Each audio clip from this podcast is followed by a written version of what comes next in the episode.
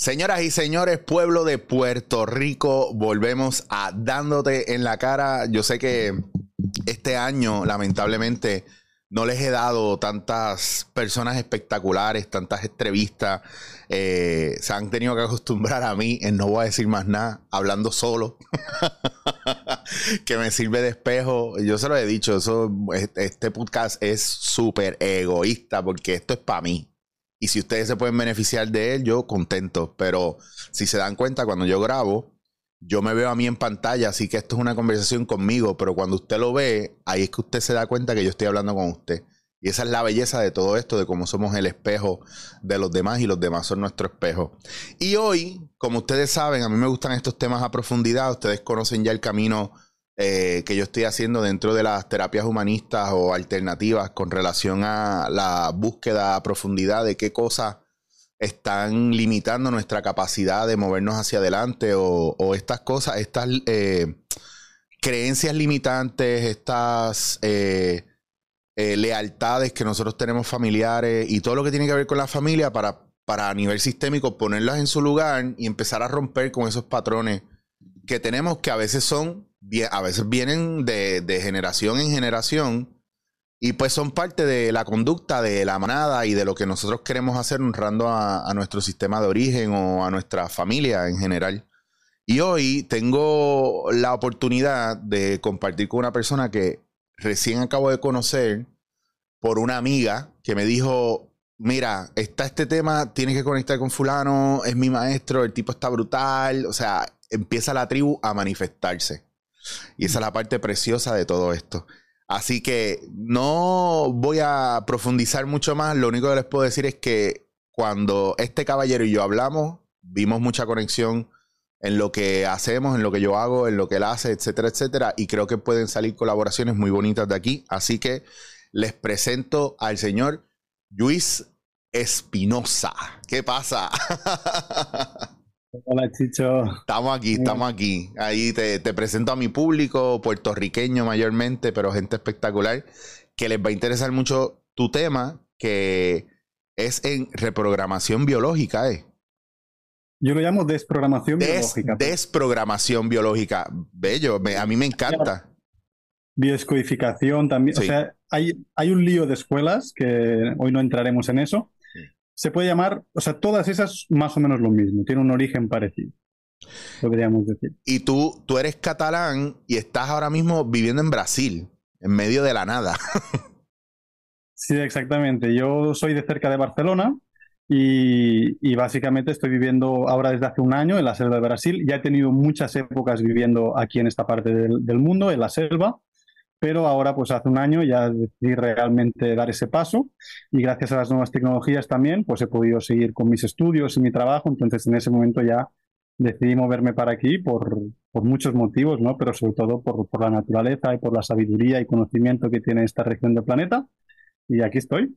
Pues mira, la selva. a mí me parece interesante porque algunos de los temas que yo toco es sobre cómo en los procesos de cambio de, de los seres humanos, especialmente cuando son así a, a profundidad, que tiene que ver con lo familiar, con lo personal y con el ser, llega un punto donde uno se va como ermitaño, como hacían los gurús antes, que se metían al Himalaya, a la montaña, a una cueva, y, y nuestras cuevas a veces son estos caminos así solitarios. Son solitarios porque no es que nos llevamos a toda nuestra familia y nuestros amigos, es que nos vamos solos y hacemos familia y amigos en el camino. Pero hasta cierto punto sí un poco solitario porque es una búsqueda personal eh, antes de yo entrar en el tema, ¿verdad? Lo que me gustaría mirar es tú, con tu edad y con lo joven que, te ves y eres, esta cuestión de cómo dejamos nuestra, nuestra vida cotidiana que llevamos años haciendo para dedicarnos a la exploración y a la profundización de esto. ¿Dónde y en qué momento tú sientes que tú dijiste, mira, mm, yo estoy bien económicamente, yo estoy bien en mi vida, pero esto no es suficiente para mí? ¿O en qué momento tú dijiste, mira, no, tengo que cortar con lo que tengo? Porque para mí fue así, yo estaba en un pico en mi carrera y corté en seco. Y me empecé a dedicar a, profundizar conmigo. Háblame un poco de ese proceso contigo. Yo realmente ese proceso en mí es un poco difícil de definir porque tiene como varias etapas, ¿no? Es decir, he ido como entrando más profundo cada vez en cada uno de esos pasos, ¿no? El primero yo salí a viajar, así con la mochila, eh, con 18 años, me fui un año a Nueva Zelanda, después estuve dos años más viajando por el mundo, haciendo autostop, que es el, te conté, el Atlántico en velero, entonces toda una ruta por el mundo hasta que llegué a Brasil. Entonces ahí me, me senté de nuevo, volví para España, estudié de nuevo, me formé en muchas cosas. Yo estudié medicina china, hacía un montón de terapias alternativas hasta que conocí la exploración biológica. Ahí empecé a desarrollarlo y a estudiar en varias escuelas hasta que de nuevo eso que yo había conocido en Brasil me empezó a llamar nuevamente y como te digo, gracias a las tecnologías y a todo un poco, se juntó todo de nuevo y ahí ya sí que hice hace un año como una renuncia muy fuerte, donde sí yo identifico que realmente había algo que me llamaba, también porque, porque Brasil despertó una parte de mí, que yo siempre digo que como europeo a veces tenemos muy, muy encerradas, somos muy matemáticos, muy materialistas, ¿no? Entonces a mí Brasil me despertó eso y hace poco sentí que Brasil era quien tenía que acabar de desarrollar a cierta profundidad eso en mí. Mm. Yo siempre digo que no he venido a vivir definitivamente, quién sabe, ¿no? Pero sí que me abrí y tuve un proceso de despegarme de todo, ¿no? De mi familia, de mis amigos, de todo lo que había formado, pues tuve ese desenganche, ¿no? Y realmente eso me ha traído muchísimos procesos internos que yo creo que de otra forma, pues, no hubieran sido posibles.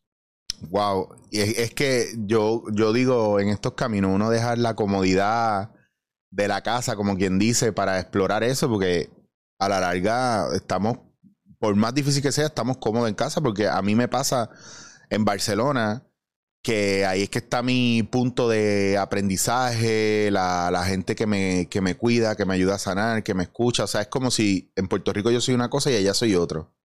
Y cuando llego allá, mi proceso de aprendizaje es mayor o mi proceso de profundización personal o de trabajo personal es mayor, me siento bien acompañado en esos caminos y en esos procesos.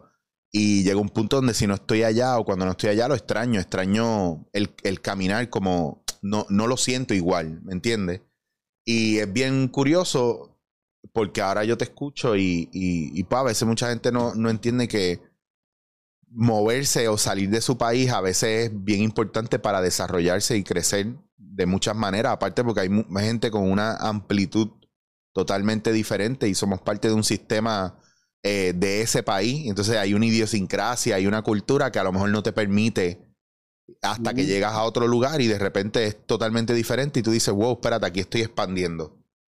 Así que me parece increíble. Entonces, cuando tú entras a trabajar lo que tú haces, tú estás dando cursos ahora, pero tú también atiendes gente de manera individual. Sí, también cada vez menos, la verdad, porque los cursos, a mí, yo realmente siempre digo que, o sea, para mí fue una época muy interesante la de las consultas, ¿no? Pero sí que cuando empecé a dar aula, realmente ir más cómodo. Entonces sigo manteniendo la consulta y yo creo que siempre la voy a seguir manteniendo, porque siempre hay que tener ese contacto con la realidad de lo que se está contando, ¿no? Pero ahora ya pues, intento ocupar el máximo de tiempo en preparación de contenido, los libros, todo eso que tengo en la formación pues intento y hacia ahí estoy yendo llevarlo más hacia ese punto y derivar un poco más esas consultas que evidentemente pues se generan debido a este trabajo pues a las personas que están conmigo, a mis socios. Lo bonito es que tú puedes hacer la formación y no necesariamente dedicarte a, atender gente. O sea, a mí, por ejemplo, lo de constelaciones, yo digo, pues sí, ah, yo, yo hago mis constelaciones individuales y todo esto, pero yo digo, al final esto era para mí, todo el viaje porque, porque al hacerlo presencial eh, he tenido que probarlo conmigo, entonces estoy mucho más claro cuando hago una constelación individual, lo siento, me siento mucho más conectado, ¿verdad? Eh, me siento más en campo con la persona, me siento como si fuera mío, ¿verdad? Y es un reflejo en, muchos aspectos, entonces a mí me parece muy interesante pasar por el proceso mm, para poder llegar a lo mejor a acompañar a alguien, pero lo de, lo de formar o lo de dar cursos a mí me vuela la cabeza y me encanta y me gusta mucho más trabajar en grupo que individual. La diferencia es muy grande realmente, ¿no? Sobre todo, yo, de hecho, la escuela se llama sincronos, ¿no? Siempre hablo de la sincronicidad. Es un aspecto que no sucede tanto a nivel personal, mm. Pero, o sea, cuando trabajas con una persona, pero cuando trabajas en un grupo, ¿no? Todos los procesos que se abren en un momento determinado, ¿no? Un día es un tema, un día es otro, con un grupo. Eso hace que, que haya un trabajo más allá del terapeuta con la persona, sino que se genera como algo mágico un poco, ¿no? Una constelación sincrónica yo uso muchísimo eso y no soy el único, es decir, Tony Robbins, toda esta gente son magos de hacer eso, ¿no? Cogen bandera roja, saben trabajar el grupo y eso tiene un efecto mucho más profundo en la persona porque no es un abordaje hacia ti, sino es donde tú ves algo que está en ti fuera, en un compañero, ¿no? Y esa información entra desde otro lugar y genera una una expansiva que otro agarra y ahí entonces yo para mí ahí es donde me siento cómodo, es lo que intento que suceda en los cursos y desde que descubrí esto, pues evidentemente las sesiones personales, con todo el cariño del mundo, pues no son tan divertidas. sí, pasa, pasa. Es, es, verdad, es decir, la consulta siempre la persona está, o sea, no nos damos cuenta, pero estamos más encerrados. En cambio, cuando hay un grupo, todo se abre.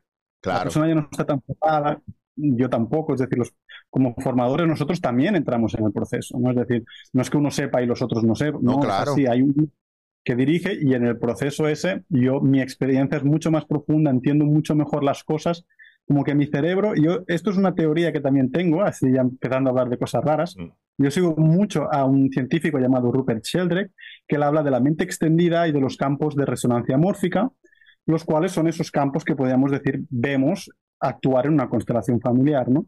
Entonces, él habla de que esos campos están jerarquizados, es decir, cuando tú te pones como eh, como persona que lleva un grupo, es como si esos cerebros te dieran una cierta energía a ti para que dirijas esa totalidad del inconsciente. Y yo lo experimento. Yo pienso mucho mejor en un grupo que no solo.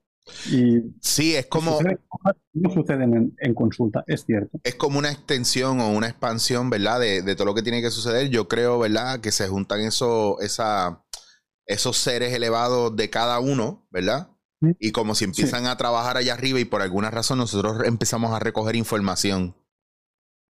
Algo así. Y a procesar. Sí, algo pasa ahí y yo soy fiel creyente. Una, de un punto para acá hace muchos años yo empecé a pensar que eh, antes me frustraba cuando hacía, montaba cursos y no llegaba nadie o no pasaba nada y de repente me podía joder la cabeza y, y el bolsillo publicitándolo y no pasaba nada. Y de un punto para acá era como me tenía un interés, había algo dentro de mí que me decía, hay que dar curso, hay que dar curso. Daba, ponía curso, lo publicitaba una sola vez, me olvidaba de lo demás y de repente habían 15, 20 personas y ese era el grupo que tenía que estar ahí. Y tú lo ves en propósito, entonces hay una diferencia eh, de conectar y hacer, hacerlo de una manera porque hay que hacerlo versus de, ok, creo, me siento, me escucho, observo, es el momento. Sí. Y ahí un, poco hay un poco de ahí de eso. La realidad de, de Jodorowsky, ¿no? Que se activa algo, se y ahí dejamos que suceda. Sí, yo escucho y sigo. Pues mira, vamos a entrar entonces al tema porque a mí me, me interesa mucho, eh, en algunos casos, biodescodificación o... Eh, ¿qué, ¿Cuál es el término ¿Y, qué pasa? ¿Qué sucede? ¿Y por qué? ¿Verdad? Te lo pregunto en, estos escalones. O sea, ¿cuál es el término? ¿Qué sucede cuando se hace? ¿Y por qué, por qué yo iría? ¿Verdad? ¿O qué me llevaría? ¿O cómo yo sé que eso es lo que yo necesito? ¿O que me puede ayudar? Vale. Me es un poco difícil explicarlo desde el nombre y justo con lo que hablábamos antes de empezar, yo muchas veces digo, estoy por cambiarle el nombre a esta terapia, simplemente no lo voy a hacer porque hay todo un, antes y un después, ¿no? Pero yo lo llamaría terapia de integración del sufrimiento. Mm. Justo por lo que hablábamos antes, ¿no? Porque realmente para mí lo que es importante entender es que nosotros como niños, como personas, cuando vivimos una experiencia determinada, esa experiencia genera una parte de mí que la asimila y se construye una idea concreta pero hay otra parte de mí, a lo cual llamamos inconsciente, que recibe esa información sin que nosotros nos demos cuenta y la deriva a toda una función de adaptaciones que va a aplicar de en ese momento hacia adelante, ¿no? Entonces, cuando eso sucede, nosotros creemos que hemos vivido la totalidad de la experiencia, pero eso sigue en el futuro y empezará a mostrar señales tales como ansiedades, miedos, miedo a la relación, depende de lo que haya vivido, voy a vivir una u otra experiencia en mi vida adulta, ¿no? Entonces, la formación biológica básicamente lo que hace es estudiar a partir de lo que a ti te pasa, qué es la parte que no fue asimilada por ese niño o esa niña y reconvertirla en algo asimilable para esa persona, convirtiéndolo en un, eh, en, un espectro asimilable, ¿no? Es decir, lo integramos de nuevo, entonces se elimina la disociación que se había generado y ahí la persona es cuando recibe una parte de sí que había quedado separada, que se estaba intentando expresar por aquí, por allá, por enfermedades físicas, por enfermedades emocionales, conflictos sexuales, relacionales, con el dinero, con el propósito de vida, depende de la persona. Entonces recuperamos eso, se llora, pudiéramos decir, se integra, se acepta. Vale, yo viví eso y ahí es donde el cuerpo eh, pierde la necesidad ya de expresarlo a través de otro camino. ¿no? no era una enfermedad, no era un conflicto que tú tienes, no, es algo que necesitaba ser expresado. Entonces necesitamos abrirle el espacio para escuchar eso. Entonces el proceso, el proceso de exploración es estudiar cuál es esa parte y una vez la encontramos, darle el espacio para que se abra y por fin se libere. Hay un, a veces dentro de estos procesos de somatización, eh, yo me di cuenta, por ejemplo, con lo de las constelaciones, yo tengo osteoartritis y fibromialgia. Y pasé, ah. y pasé, y eso después lo hablaremos porque por ahí yo tengo que seguir haciendo unos trabajos, pero voy con calma. Tengo tanta cosa encima que no sé a veces ni por dónde ir. Pero sí sé que estoy llegando al momento que me va a tocar mirar eso, que ya, porque si no, no estuviera la información. Eh, entonces, ¿qué pasa? Que sí pasó, número uno, que estuve en una etapa donde estaba en, en un, o sea, yo pesaba 60 kilos más, 120 libras más eh, antes de la pandemia. Entonces me, puse con una doctora, empecé a trabajar unas cosas, me puse con una doctora y bajé 60 kilos. Entonces, en ese proceso yo venía con una adicción a pastillas para el dolor, a antiinflamatorios, o sea, todos los días estaba bebiéndome uno. Y el dolor era un nivel bastante intolerable y la vida la tenía chueca, o sea, estaba fatal. De repente, dentro de este mismo proceso también, de Gestalt, constelaciones y otras terapias, ¿verdad? Alternativas. Yo no estoy usando antiinflamatorios ahora. Yo no uso pastillas para el dolor ahora.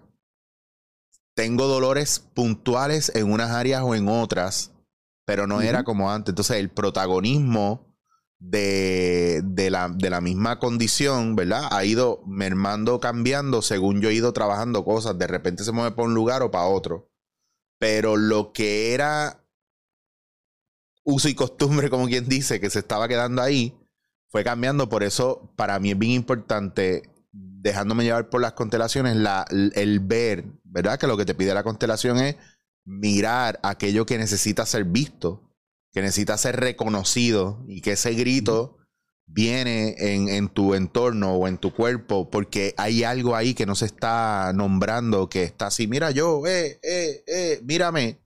Y nosotros, que somos evasores profesionales, por muchas razones no lo vemos. Eh, ¿Cómo tú ves a la gente llegando o cómo llegan a ti y, y qué usualmente se, se van a encontrar en un proceso, ¿verdad? Así terapéutico lo primero que la persona trae siempre es una incomodidad, ¿no? Y ya muchas veces esa persona ya entiende, si llega a un tipo de terapia como nuestras, porque ya pues ha mirado algún canal como tú, es decir, ya está entrando ahí, y él, esa persona ya entiende que puede haber un origen que no es ideopático, es decir, que no es casualidad que eso esté ahí. Su cuerpo no lo ha generado porque sí, ¿no? O, su mente, ¿no? En el caso de una depresión o una ansiedad. Entonces, nosotros lo que hacemos es acoger esa búsqueda y darle la herramienta exacta. Yo siempre digo matemática para decir, mira, ¿qué te sucede? Exactamente esto, esto, esto es lo que me sucede. Me siento así, me siento así. Ayudamos a la persona a definir exactamente lo que le sucede, cosa que muchas veces no trae hecho, ¿no? Les ayudamos, concretamos y eso es lo que vamos a usar para ir a encontrar esa caja, ¿no? Vamos a entrar y vamos a conseguir abrir ese, ese espectro de la persona que sabía que estaba ahí, que intuía que tenía que ver, pero no lo encontraba. Entonces vamos a, como digo, abrir esa caja, eso es la energía de esa persona que va a ser integrada. Y no solo eso, sino que una vez hecho eso, la vamos a invitar a abrir la siguiente caja, el siguiente piso de encima, al cual llamamos el transgeneracional, la historia familiar. Entonces vamos a ir a buscar otras personas de la familia que a través de un vínculo de amor muy fuerte, al cual llamamos lealtad familiar, esta persona está sintiendo y reviviendo algo que fue no asumido por esa persona, pues a nuestra mamá, nuestro papá, nuestra querida abuela. Esa abuela fue abandonada de pequeña y yo me siento muy abandonado, aunque a mí mis papás sí me, querí, sí me quisieron. Pero yo siempre me siento abandonado en las relaciones. Entonces, ya no solo voy a identificar en mí, sino que algo me va a llevar a entender por qué yo viví eso en mi infancia y eso ya le va a dar toda una explicación muy profunda que va a coincidir exactamente con lo que estoy viviendo y ese es el proceso en el que ya soltamos a la persona para que se dé ese proceso de reintegración de toda esa información inconsciente que antes estaba encerrada. La hemos liberado y va a encontrar su nueva manera de readaptarse de forma integrada y plena en la vida de esa persona. Oh, un poco sería ese el acompañamiento. ¿Y? eso es lo que hacemos en los cursos también. En los cursos sería lo mismo, pero encima explicándote cada detalle, cada truquito que hay detrás de ello para que no solo lo vivas, sino que encima lo aprendas, cómo yo estoy haciendo que tú hagas ese proceso. Sí, que cuando tú tomas el curso, probablemente también, o sea, probablemente no, tienes la oportunidad de trabajar con otras personas y tienes, eh, o sea, es eh, vivencial, o sea, entre cada uno, entre unos y otros se van ayudando ¿verdad? En ese proceso y se va amplificando porque hay más personas, porque hay otros puntos de vista, hay otras percepciones que pueden sumar a lo, ¿verdad? Que ya es el ejemplo que yo hago de, cuando tú tienes una mesa y tienes un florero en el centro y tienes 10 cámaras alrededor. ¿Cuál, ¿Cuál cámara tiene la visión perfecta? Ninguna y todas. Porque todo te puede funcionar y hay algunos tiros que a lo mejor están más acorde contigo que otros, ¿verdad? De esa misma cámara. Y, lo mismo pasa con, con, cuando trabajamos en grupo. Por eso me gusta tanto, por, por cómo nos podemos retroalimentar desde el reconocerlo en nosotros. Porque a mí me encanta ir a una constelación y aunque yo no, no haga ni de facilitador ni de representante, siempre conecto algo, me conecta ahí con los compañeros o con las personas que estén y algo yo digo, wow, esto era para mí siempre me llevo un regalazo. O sea, estamos más, más conectados de lo que, de lo que imaginamos. Eh, Luis, realmente en lo que tú has vivido de experiencia, el cambio, ¿de qué realmente depende o el movimiento de qué depende? Depende, depende de, tú como facilitador, depende de yo como, ¿verdad? Como persona que vengo y te pido hazme esta terapia, o, sea, ¿qué, yo necesito como persona para que esto realmente funcione? Buena pregunta. Son muchos, muchos factores realmente, pero lo primero que me ha saltado a la cabeza cuando has dicho eso es, depende de lo que tú entiendas como cambio. Porque muchas veces me doy cuenta de que la persona busca una cosa concreta. Es decir, quiero curar de esto y quiero que sea así y que me dé eso. Y a veces el propio conflicto nos lleva a otro lugar de curación total, es decir, si hablamos de un síntoma de eso, ¿no? Pero como que la persona a veces no se da cuenta del cambio que ha hecho y es las personas de fuera que dicen, no, estás distinto, ¿no? Pero, ¿cuáles son esos factores? Hay varios. Yo lo que veo, como en todo, ¿no? Esto que está tan ahora que sabemos, ¿no? El tema del el día a día. Es decir, hay un compromiso interno. Yo a veces hablo de los puntos del inconsciente. Es decir, hay gente que te llega a la consulta con 100 puntos de ventaja, ha estado buscando, ha estado trabajando, ha estado haciendo cosas y de verdad quiere cambiar, es más, más fácil ayudar a esa persona porque tú le das una llave y esa persona ya se hace todo. En cambio, hay personas que no han hecho nada y de repente te llegan a un proceso y bueno, pues tienen que ir sumando esos puntos. Entonces, parece que sea distinto, no, simplemente estás sumando puntos, no te preocupes, sigue por ahí, ve estudiando, ve entendiendo, porque llegará un momento en que tendrás 100 puntos y así te va a caer todo encima, te va a caer las fichas y ahí vas a poder entender el proceso. Entonces, para mí, lo que es muy positivo es entender dónde estás y qué es lo que quieres. Y confiar, confiar en que quien sigue una cosa y trabaja para ello, pues la consigue. A mí me parece espectacular porque solo en la realidad podemos sanar y ya con llegar al sitio, preguntar, observar y estar en la disposición de, mano, de trabajar, yo creo que ahí eso es, por eso es que yo le digo a la gente, no les regalen terapias a nadie, dejen que la persona vaya y las busque, porque no es lo mismo yo llegar ahí por el impulso de llegar y por ganas de llegar que me obliguen a llegar. Y eso me parece súper interesante. Mira, eh, Luis, no, no, no, te va a quitar mucho más tiempo, pero sí quiero que me hables dónde te puede conseguir la gente para información, redes sociales, etcétera. Y si tienes alguna formación pronto y desde ahora emplazarte para que hagamos otro capítulo y profundicemos más. Perfecto, lo vamos a hacer. Entonces, ahora mismo vamos a empezar un curso. Eh, empieza, abrimos ya inscripciones el 7 de octubre, donde eh, es la formación básica, que es la nueva edición ya en forma con muchos vídeos, con mucho material nuevo. La verdad, todo salido de un proceso personal profundo y del cual estoy muy contento de poder compartir. Y eso está en la página web de formación biológica.online. Eh, la escuela se llama Sincronos. En Google ya si escuela Sincronos ya sale. ¿De acuerdo? Y en Instagram lo tenemos en desformación.biológica, creo que es. Sí, señor. a partir de ahí, ningún problema, contactamos y ahí os informamos de cualquier cosa. Me parece genial. Así que yo igual voy a tener en la descripción varios enlaces, ¿verdad? Para que la gente lo tenga mucho más fácil para llegar a ustedes. Y eh, quiero agradecerte, ¿verdad? Y obviamente eh, tengo que agradecerle públicamente a Onita, que, que es un ángel desde que la conozco. O sea, esa mujer es increíble y me ha hecho el llamado y me ha parecido súper interesante todo este tema. No es un tema del cual estoy ajeno, pero sí es un tema que lo tenía en remojo.